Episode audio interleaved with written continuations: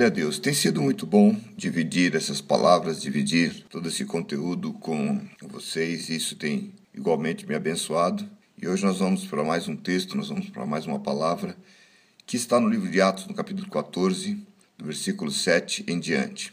E ali pregavam o evangelho. E estava sentado em Listra certo homem leso dos pés, coxo desde o ventre da sua mãe, qual nunca tinha andado.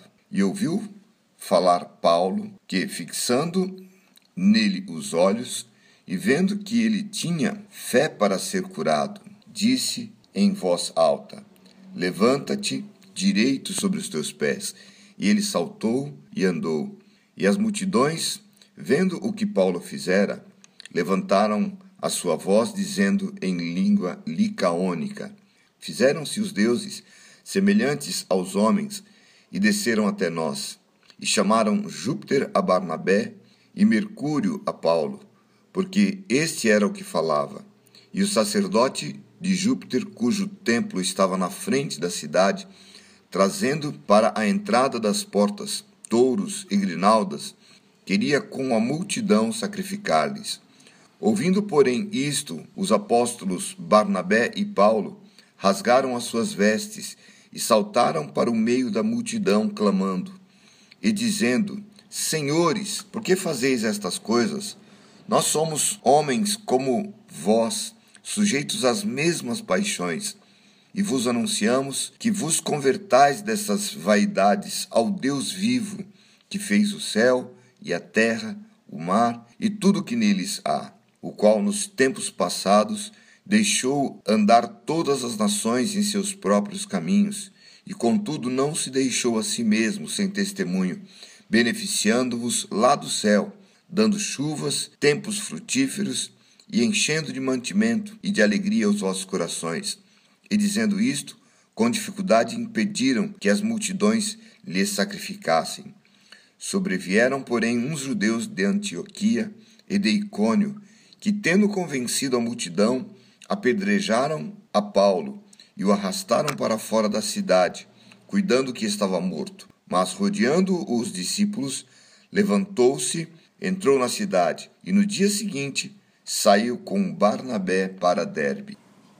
Bom, nós vamos fazer algumas considerações sobre o livro de Atos, é, onde nós encontramos a história do apóstolo Paulo. É interessante porque nós vamos estudar, porque nós queremos distribuir um pouco mais do conhecimento da palavra de Deus, porque hoje é fato que muitas pessoas estão dentro da igreja e elas não têm muito interesse no estudo, no conhecimento da palavra de Deus. Elas se tornaram religiosas e elas nem percebem isso, nem sabem que são religiosas. Elas se dizem crentes, mas na realidade não sabem no que estão crendo. Essa é uma grande verdade. Antigamente nas igrejas você podia encontrar qualquer um dos cristãos, quando você entrasse na igreja, você ia ver que eles podiam falar de Jesus, eles pregavam o evangelho com um pouco mais consistência. Portanto, o objetivo de pregar a palavra, de estudar a palavra, é fazer com que as pessoas possam conhecer um pouco mais, entender dentro dos contextos daquilo que tem na palavra de Deus, as pessoas possam ter um pouquinho mais de conteúdo e não tirar também a ideia de que o objetivo da igreja é se preparar para a volta de Jesus. Ele vai voltar, então não adianta ser cristão somente para os dias atuais.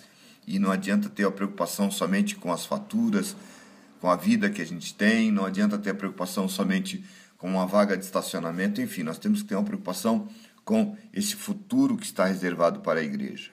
E entendam como foi difícil ser cristão no passado como hoje o evangelho está farto sendo pregado em muitos lugares, a verdade é que se nós é, fôssemos comparar uh, a igreja primitiva com a atual, os sofrimentos são completamente diferentes e certamente a igreja primitiva ficaria um pouco perplexa em ver os motivos pelos quais os cristãos têm parado nos dias de hoje.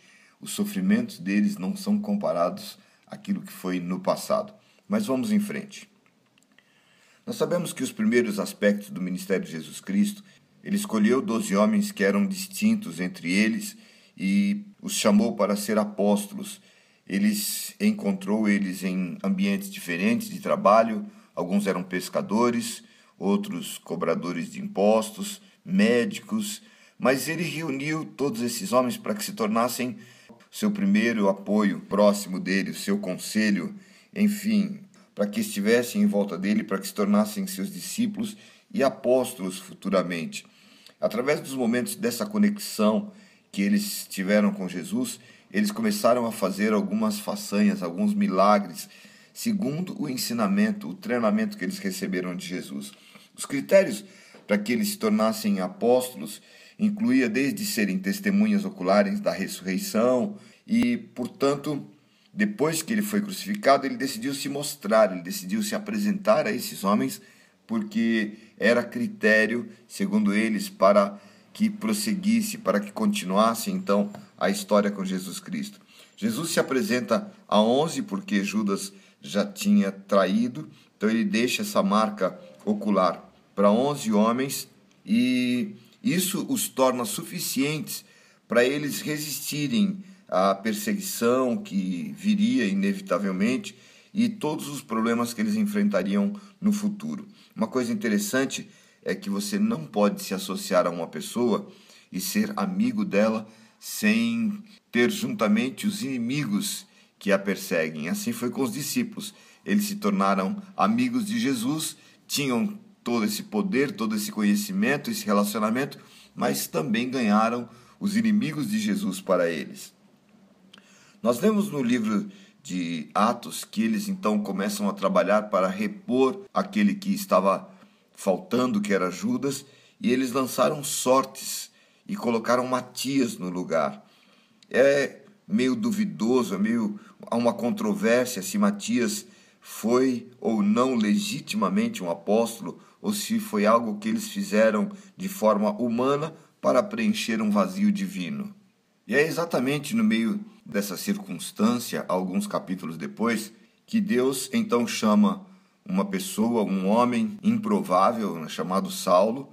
Ele era perseguidor da igreja nesta ocasião. Aliás, ele não era perseguidor e assassino de cristãos porque ele era uma pessoa má.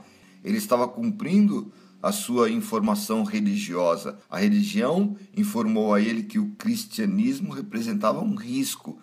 E ele era culto, judeu, ortodoxo, e por toda a vida ele aprendeu sobre isso. Então vem o cristianismo como uma ameaça, e agora ele então sai com cartas na mão, e ele pensava que estava fazendo o serviço de Deus, matando judeus, porque ele era fariseu, ele era um judeu devoto, da tribo de Benjamim. Ele tem uma história, ele tem uma vida pregressa muito interessante.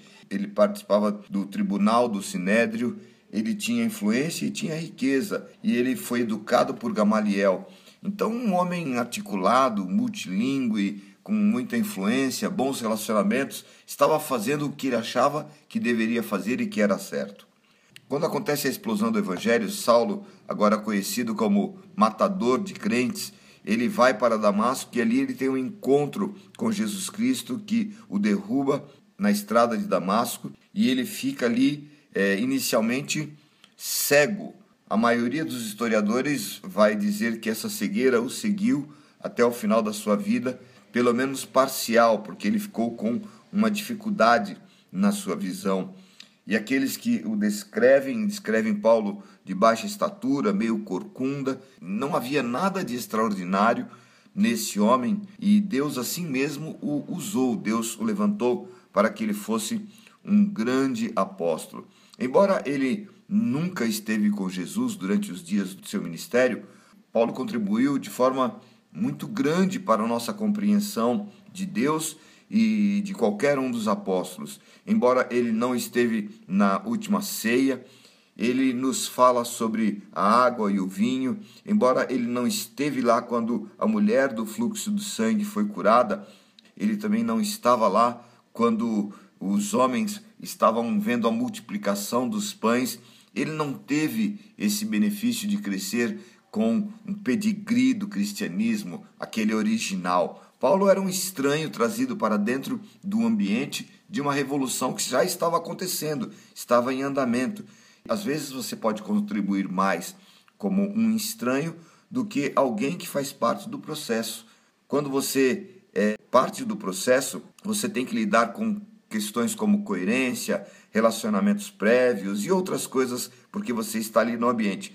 Mas quando você é um estranho trazido para dentro de um processo que está acontecendo, você pode contribuir muito mais, porque você não vai ter as preocupações que alguém que faz parte do meio tem. A verdade é que Paulo veio para contribuir de forma interessante a respeito do evangelho que iria crescer naquele tempo. Ele foi levado primeiro para o meio do seu povo, para os judeus, sabendo que o seu povo não receberia porque ele era conhecido como matador de cristãos.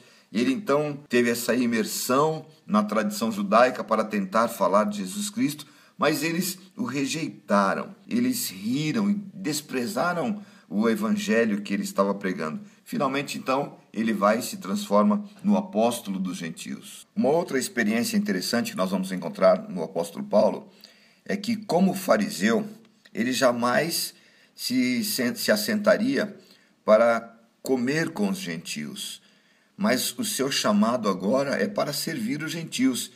Ele, dentro desse contexto, se vê levado a servir porque fazia parte do chamado dele e era como se ele fosse separado para se misturar com coisas imundas, porque os gentios às vezes eram chamados de porcos.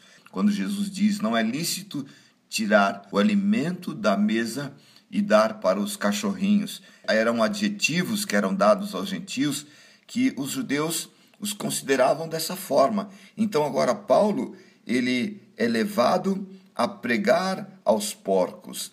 Ele é levado a pregar aos cachorrinhos. E dessa forma, ele, com todo o seu intelecto, com toda a sua cultura, toda a sua linhagem religiosa, ele é levado para alimentar os porcos. Quando entramos nesse texto, Paulo vem e, junto com Barnabé, ele está numa região saindo da rejeição dos judeus, e ali onde ele está em Listra, a verdade é que Paulo, ele não era o mentor de Barnabé, mas Barnabé também o ajudava, porque Paulo não tinha vivência entre os gentios, Barnabé tinha. Então, enquanto Paulo tinha o conhecimento, Paulo tinha a articulação e a argumentação da fé, Barnabé tinha o relacionamento, Barnabé tinha a condição de levá-lo ali no meio dos gentios e se comunicar com eles.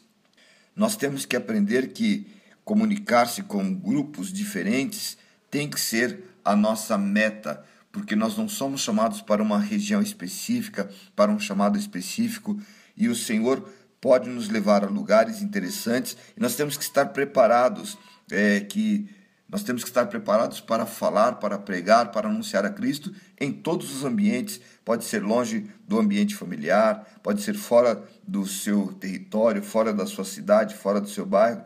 E a orientação do Senhor é que nós temos que estar preparados para isso, para que nós possamos trabalhar no ambiente onde nós chegarmos, entendermos os protocolos do ambiente onde chegamos e ali nós podermos pregar Jesus Cristo. Barnabé estava acostumado com os gentios mas Paulo, então, ele começa a anunciar. E é interessante que a palavra ele diz que não tenha vergonha do evangelho de Jesus Cristo, porque ele é poder para a salvação, primeiro dos judeus e depois dos gentios. Ele falava sobre isso, sobre esse desafio que ele tinha de sair do ambiente dos judeus e ir para os gentios e pregar o evangelho.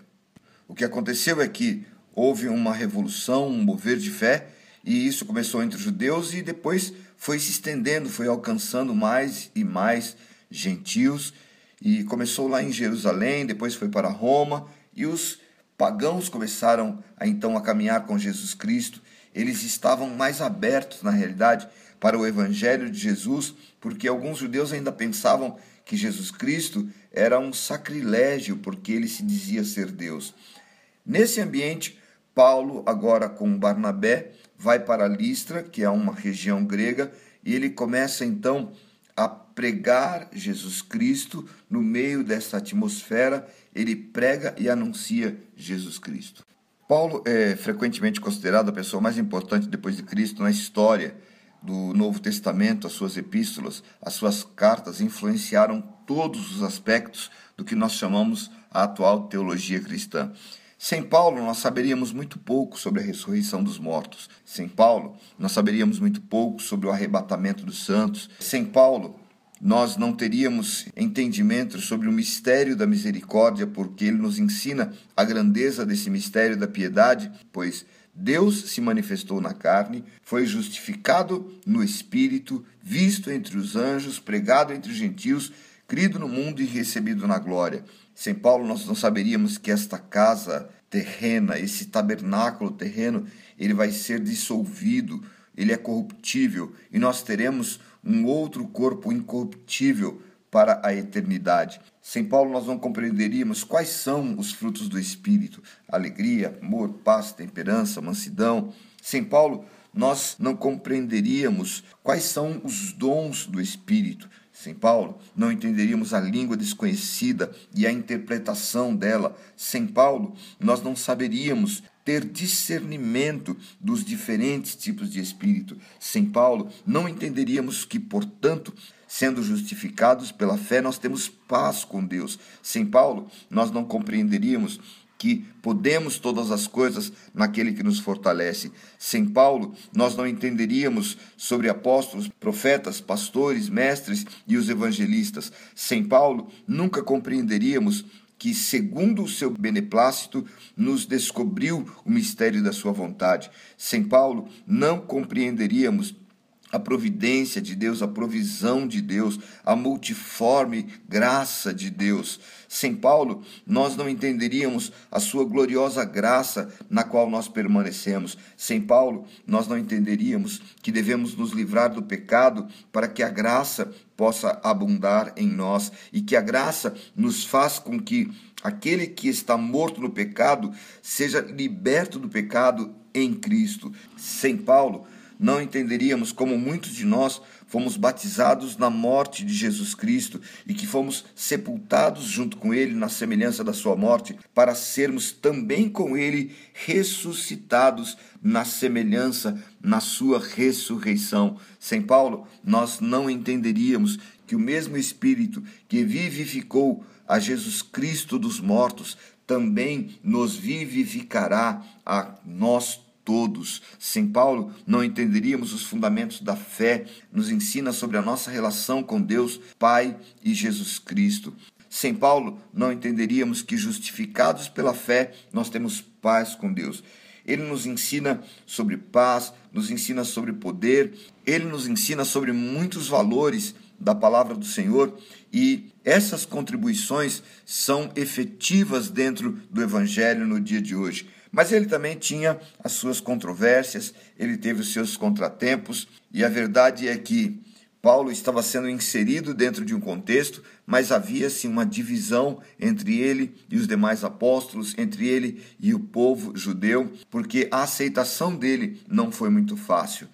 É verdade que quando você chega numa região que você não faz parte daquela cultura, você não nasceu naquele ambiente, há uma linha invisível. E por mais que você tenha toda a habilidade para se misturar, para você fazer parte da cultura, das tradições daquele ambiente, você sempre será uma pessoa, você nunca será original daquela região. E assim era Paulo. Ele estava sendo visto sempre como alguém de fora.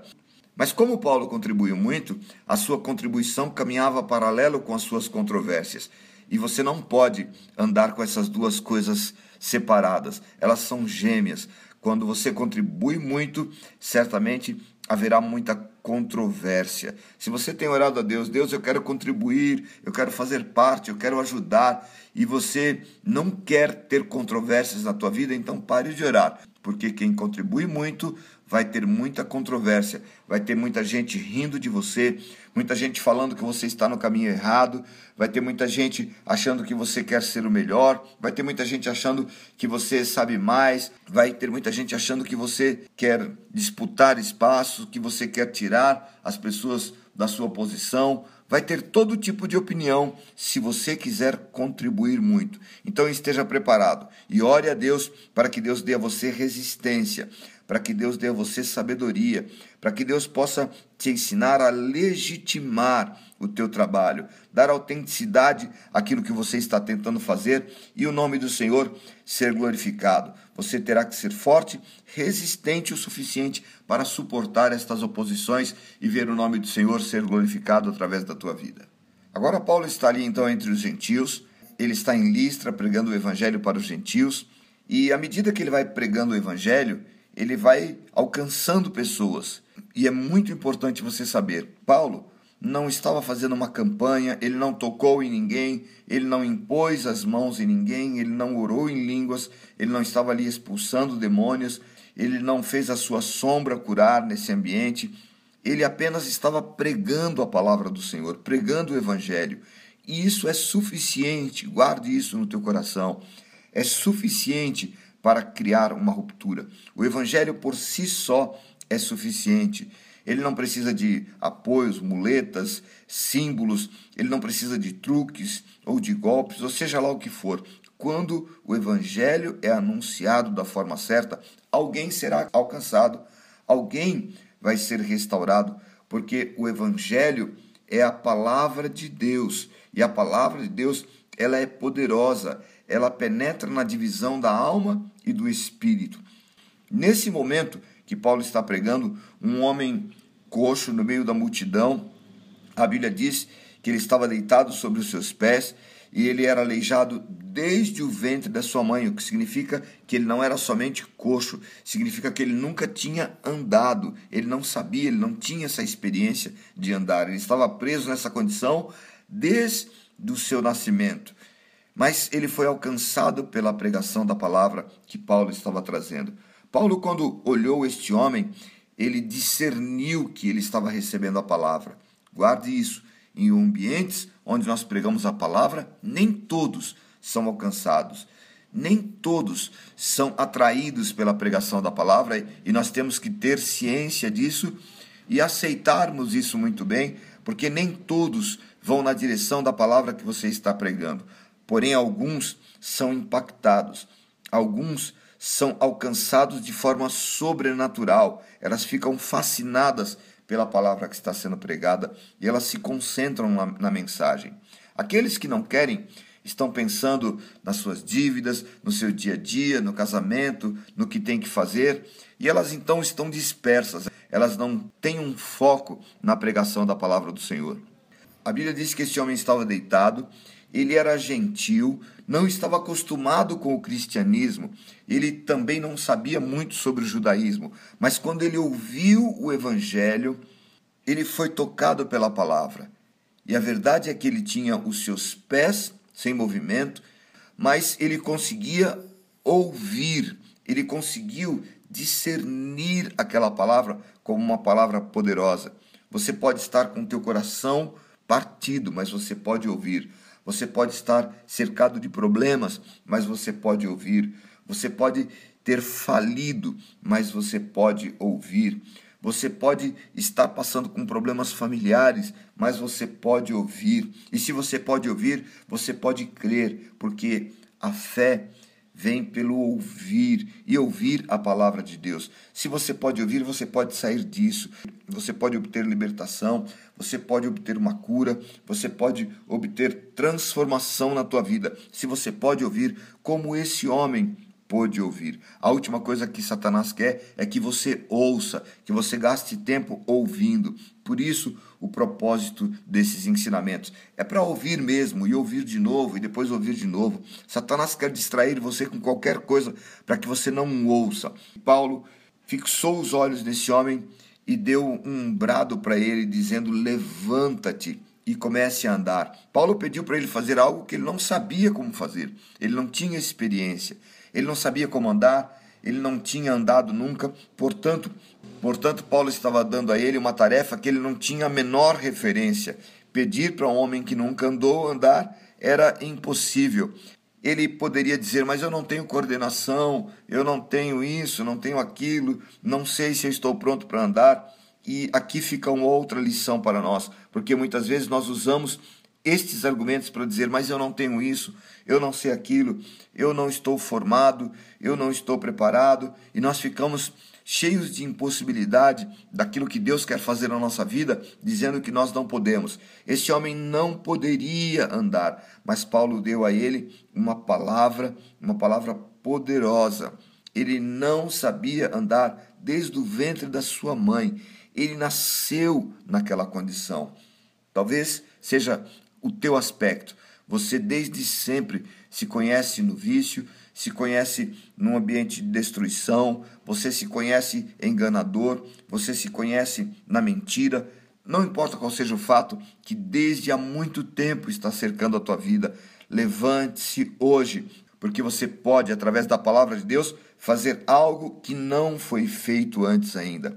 Paulo foi enviado para dizer esta palavra a este homem, para fazer algo que ele nunca tinha feito antes. E ele não fez isso de forma gradual. Ele simplesmente se levantou.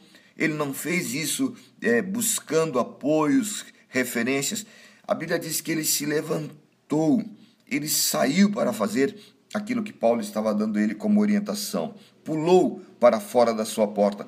É assim que a palavra do Senhor está dando a você uma referência através desse ensinamento. Saia, mova-se, vá na direção daquilo que Deus quer para a tua vida e talvez as pessoas não entendam, amigos não entendam, família não entenda, pessoas não entendam o que está acontecendo com você. Pode ser repentino, mas saia. Vá para a direção daquilo que o Senhor está te dando como direção. Levante-se. Vá para viver a promessa, a palavra do Senhor. A Bíblia diz que quando ele se levantou, começou a andar. Ele nem mesmo estava pronto para fazer isso, assim como você. Levante-se e comece a andar através da palavra poderosa do Senhor. Assim também foi com aqueles homens, porque eles começaram a ter uma experiência diferente depois de ver essa cura. Eles não tinham uma experiência com Deus. Então, com o Deus que eles tinham experiência, a teologia deles era a respeito de Júpiter, Mercúrio e os outros deuses, era uma sociedade politeísta. E a primeira coisa que eles fizeram então foi começar a glorificar os seus deuses e eles atrelaram a figura de Barnabé a Júpiter e a de Paulo a Mercúrio. Uma confusão eles estavam fazendo porque eles tinham a referência desses deuses. Assim, nós vemos nos dias de hoje, muitas pessoas veem milagres sendo feitos por Deus e eles estão atribuindo o milagre a outros, às vezes até mesmo a homens. É importante você saber disso, que o número de pessoas que veem milagres de Deus e dão glórias a homens é inaceitável, mas é real. Muitas pessoas estão vivendo milagres que foram feitos genuinamente por Deus, mas eles se esquecem de glorificar a Deus e estão seguindo a homens. Deus é quem realiza milagres. O propósito de Paulo estar ali era pregar o evangelho de Cristo e tornar aquelas pessoas livres em Cristo. E essas coisas vão roubando a tua fé, vão comprometendo a tua fé em Jesus Cristo. Um pouco de Júpiter, um pouco de Mercúrio, um pouco de Jesus Cristo, não tem problema nenhum. É como o, o credo de Niceno, que praticava o ecumenismo, colocava tudo no mesmo pacote e as pessoas estavam então adorando a tudo, como não tinha o Novo Testamento, todos achavam que tudo valia, então qualquer coisa que se fizesse poderia ser chamado de cristão. Era uma nova onda, era um novo ensinamento. Agora Paulo então, vendo esse milagre e o comportamento das pessoas querendo adorá-lo, ele rasga a sua roupa e ele quer explicar às pessoas que ele não era esse Deus. Aqui vai mais um ensinamento quando as pessoas querem tornar homens como deuses, quando as pessoas querem adorar a homens, quando eles querem ver nos homens a sua imagem, a sua adoração, e eles começam então a fazer um tipo de exaltação. E uma recomendação muito clara da palavra do Senhor é que nós nunca podemos deixar ninguém nos tornar mini deuses porque nós não podemos resolver o problema das pessoas, nós não podemos consertar a vida das pessoas. Quem faz isso é Jesus Cristo. E nós não temos que ter toda a sabedoria, todo o poder, toda a instrução, toda a prontidão para resolver a vida das pessoas. Jesus Cristo faz isso. Quando as pessoas que estão elevando ou adorando alguém que eles elegeram, eles percebem que você não é Deus, eles percebem que você tem as mesmas condições, as mesmas necessidades, que você paga as mesmas contas.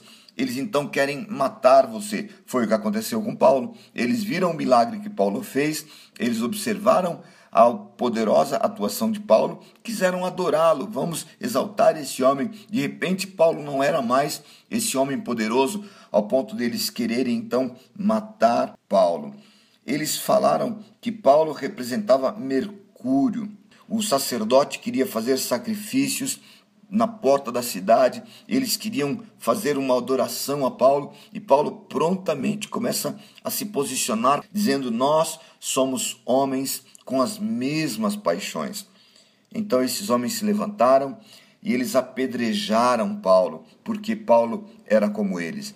Assim nós fazemos muitas vezes e queremos apedrejar pessoas que nós tínhamos como uma referência e de repente percebemos que eles são tão homens como a gente. Nós queremos expulsá-los da igreja, tirá-los do convívio e esquecemos que são homens usados pela misericórdia de Deus. Mas eles não fizeram isso sozinhos, eles tiveram o incentivo dos judeus que não gostavam de Paulo e eles começaram a inflamar aqueles homens de Listra para que matassem Paulo. Então eles o apedrejaram e agora colocaram Paulo para fora da cidade. Fizeram isso de forma cruel e apedrejaram tanto a ponto dele parecer morto. Incrível que dois grupos que aparentemente não se conheciam, não tinham relacionamento cultural, de repente se juntam para atacar Paulo, para destruí-lo. Eles viraram um pelotão único para a destruição de Paulo. Já teve algo parecido quando grupos de pessoas que não se dão se ajuntam para apedrejar, para falar contra você? Nunca se deram, mas de repente estão unidos para destruição, para falar mal. Assim foi com o apóstolo Paulo. Essas pedras que foram atiradas em Paulo era para sua destruição. Era para que ele não se levantasse mais. É para que ele entendesse: você é comum e você não pode fazer milagres. Os haters atuais estão agindo assim. Eles não querem que você seja alguém usado por Deus. Eles querem que você se posicione caladinho, quieto, que você não tenha conhecimento, que você não tenha palavra de poder, que você não se mova na direção daquilo que Deus quer realizar na tua vida e através da tua vida. Levante-se, seja usado por Deus. Se houver pedradas, o Senhor é quem vai te livrar e vai preservar a tua vida. Mas a verdade é que esses homens não esperavam que Paulo pudesse de alguma forma se levantar. Eles o apedrejaram, eles o colocaram para fora da cidade e eles estavam tão inflamados na sua ira e eles estavam preparados apenas para receber a notícia de que Paulo estava morto. E eles o deixaram lá para morrer. Algumas pessoas agem assim, de forma cruel, estão apenas aguardando a notícia, a péssima notícia a nosso respeito. Eles fizeram o mal, apedrejaram, lançaram todo tipo de argumento e ficam aguardando para saber o que é que vai acontecer. Simplesmente viram as costas. E a lição que Paulo nos deixa aqui é muito preciosa porque ele se dá por morto, ele estava deitado, caído no chão, e ele ficou simplesmente calado, esperando aqueles homens irem embora. Deixa eles ir embora, deixa eles virar as costas. Eles pensaram que ganharam, eles pensaram que se deram bem, eles pensaram que resolveram o problema deles, quando na realidade eles estavam apenas cumprindo o que estava no seu coração. O ódio deles tinha sido exposto. Pare de fazer barulho, pare de chutar, pare de espernear. Espere que Deus vai dar a você o livramento. Espere que Deus vai te fazer levantar. Feche a sua boca. Não fique falando desesperadamente. Deixe Deus trabalhar. Paulo ficou apenas lá, com sangue escorrendo pela sua cabeça, pela sua testa, certamente, e parecia inofensivo. E ali Deus começa a agir na vida de Paulo. Pare de alimentar essa luta, pare de alimentar o comportamento mal dessas pessoas. Se você apenas ficar quieto, eles vão embora. E assim que eles forem embora, Deus vai começar a trabalhar na tua vida. Você pode estar quebrado, mas pode se levantar. Você pode estar ferido, mas ainda não acabou. Você pode estar doente, mas ainda não acabou. Pode estar deprimido, mas ainda não acabou. Deus ainda tem poder suficiente para transformar a tua história e te fazer levantar. Deixe essas pessoas saírem do teu caminho, levante-se para ver o que Deus tem para você. Deus vai formar em volta de você um grupo de apoio, pessoas que te amam, pessoas que oram por você, pessoas que estão interessadas em ver você se levantar, pessoas que acreditam realmente em volta de você. Deus é poderoso para restaurar a sua vida. E de repente Paulo se levantou. A Bíblia não dá outra referência senão essa. Parecia morto, mas se levanta. Parecia morto, mas sai daquela situação. Parecia morto, mas é curado instantaneamente.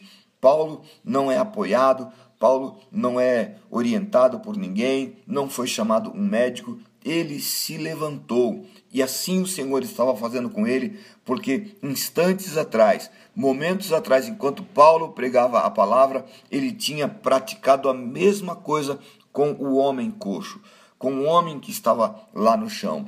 Paulo deu a ele uma palavra poderosa, dizendo: levanta-se. Assim também Deus estava dizendo para Paulo que, assim como ele tinha operado o um milagre, assim como ele tinha sido usado por Deus, ele tinha liberado uma palavra para aquele homem se levantar, assim também Deus iria levantar Paulo daquela situação. Deus iria dar a ele uma experiência de cura poderosa, de forma que Paulo se levantou. E ao invés de fugir daquele povo, ele se levanta e volta para a cidade. Deus é poderoso para dar a você experiências tremendas, para dar a você uma saída, para fazer você restaurar teu chamado, teu ministério, tua caminhada. Confie no Senhor. Deixe as pessoas fugirem, irem embora. Deixe cessar todo falatório e levante-se para viver o novo e a bênção do Senhor sobre a tua vida. Deus te abençoe em nome de Jesus.